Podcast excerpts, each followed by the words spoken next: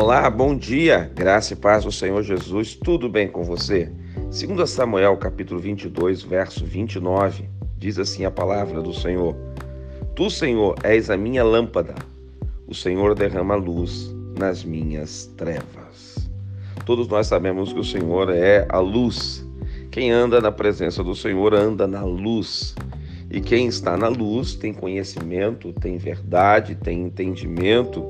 Quem está na luz consegue vencer os seus obstáculos e as suas adversidades.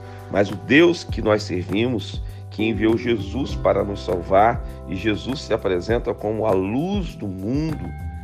A palavra, através de Samuel, está dizendo que ele quer derramar luz nas nossas trevas.